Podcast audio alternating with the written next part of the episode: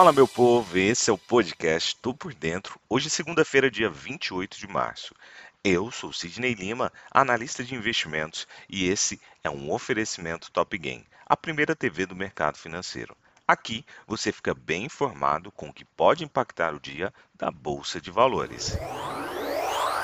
Na última sexta-feira, o mercado brasileiro fechou estável, com queda de ações vinculadas a commodities, se contrapondo aos ganhos de papéis ligados ao consumo que acompanharam o alívio da curva de juros mesmo após dado de inflação acima do esperado. Nos Estados Unidos, os principais índices de ações não tiveram uma direção única. O principal índice da Bolsa Brasileira, o Ibovespa, fechou com alta de 0,02% a 119.081 pontos, após sete altas seguidas, acumulando ganhos na semana de 3,27%. A segunda seguida no positivo e o maior avanço desde janeiro. A curva de juros fechou de forma tranquila e trouxe alívio para as ações, incluindo as de varejistas, empresas de tecnologia, operadoras de shopping e construtoras. Setores mais sensíveis aos juros já tinham sido beneficiados nas vésperas após o presidente do Banco Central, Roberto Campos Neto, indicar que o ciclo de alta agressiva da Selic deve se encerrar agora em maio. Nos Estados Unidos, o S&P 500 fechou em alta nesta sexta-feira, com ações financeiras subindo depois que o rendimento do título soberano dos Estados Unidos de 10 anos saltou para o maior nível em quase três anos, enquanto os papéis de tecnologia e outros grandes nomes de crescimento caíram. Na semana, o S&P 500 e o Nasdaq registraram ganhos e o Dow Jones ficou próximo da estabilidade. O índice S&P 500 fechou em alta de 0,51%, o Dow Jones subiu 0,44% e o índice Nasdaq, o índice da tecnologia, teve uma queda de 0,16%. Investidores avaliam o quão agressivo o Federal Reserve será ao apertar a política depois que o presidente Jeremy Powell disse nessa semana que o Banco Central precisava agir rapidamente para combater a inflação alta e levantou a possibilidade de um aumento de 50 pontos base nas taxas em maio. Os rendimentos dos títulos de tesouro dos Estados Unidos saltaram na última sexta-feira, com o retorno da nota de referência de 10 anos subindo para o maior patamar em quase três anos. Os rendimentos dos títulos do governo de 10 anos chegaram ao início da noite em 2,49%, depois de subir acima de 2,5% pela primeira vez desde maio de 2019. Na Europa, as bolsas fecharam majoritariamente em alta na última sexta-feira, embora com uma força mais tímida. Durante a sessão, investidores repercutiram indicadores econômicos e perspectivas para a política monetária, além dos desdobramentos da guerra ali na Ucrânia. O índice Stock 600 encerrou com um ganho de 0,11% porém em queda de 0,23% se a gente olhar para o acumulado durante a semana.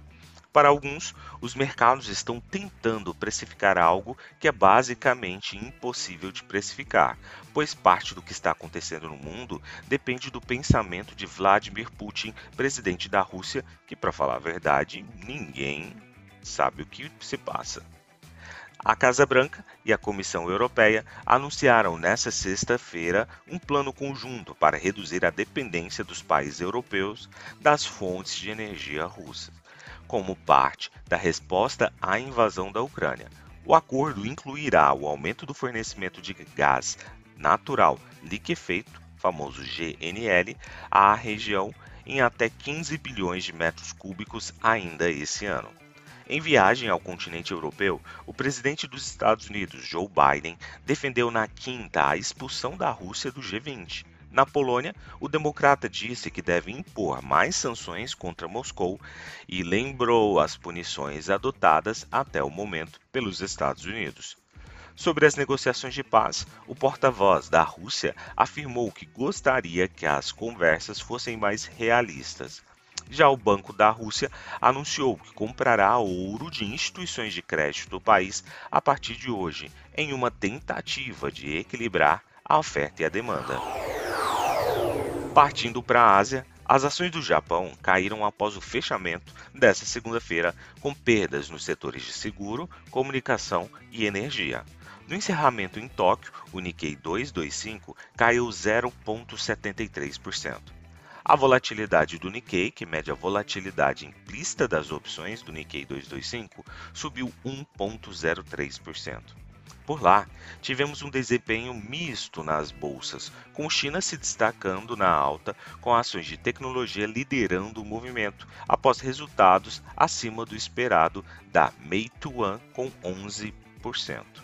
Na China, o lucro das empresas acelerou a alta interanual de 4,2% para 5% no bimestre terminado em fevereiro de 2022. Falando de Covid por lá, após sequência de alto número de contaminações, Xangai decretou um lockdown escalonado com testagem de toda a população e paralisação de serviços públicos. O funcionamento de fábricas será permitido sob condições sanitárias estritas. Partindo para o petróleo, os preços do petróleo caíram mais de 5 dólares nesta segunda-feira, com o aumento dos temores sobre a demanda mais fraca por combustível na Rússia, depois que o Centro Financeiro de Xangai lançou um bloqueio de dois estágios para conter um aumento nas infecções por Covid-19.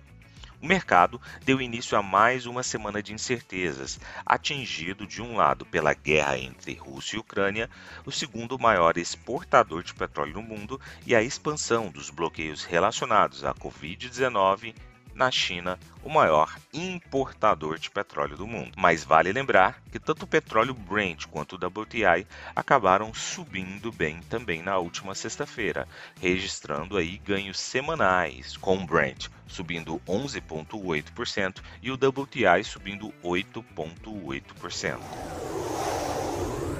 A agenda de hoje permanece vazia, com expectativa de Boletim Focus, divulgação de Boletim Focus às 8 horas e 15 minutos. Partindo para as cotações, agora que são 7 horas e 41 minutos do dia 28 de março de 2022, temos trio norte-americano ainda em terreno indefinido, com Dow Jones a 0,02% de alta, S&P 500 a 0,01% de queda e temos também Nasdaq Tecnologia a 0,11% de queda. Alemanha com 1,60% de alta, o índice DAX, nós temos ele puxando puxando todos os seus pares, a Europa prevalece ali em terreno mais positivo e firme hoje. Já o índice VIX com 0,96% de alta. Partindo para as commodities, especificamente sobre o petróleo, petróleo Brent com uma queda, continua escorregando e uma queda agora de 3,89% e o WTI caindo 4,42%. Do outro lado do mundo, vamos para a cotação do minério de ferro que se mantém firme com 4,44% de alta. Vou ficando por aqui. Muito obrigado pela sua companhia e para mais informações é só nos acompanhar aí nas redes sociais da Top Game, lembrando que estamos todos os dias gratuitamente no YouTube. Valeu, tchau, fui!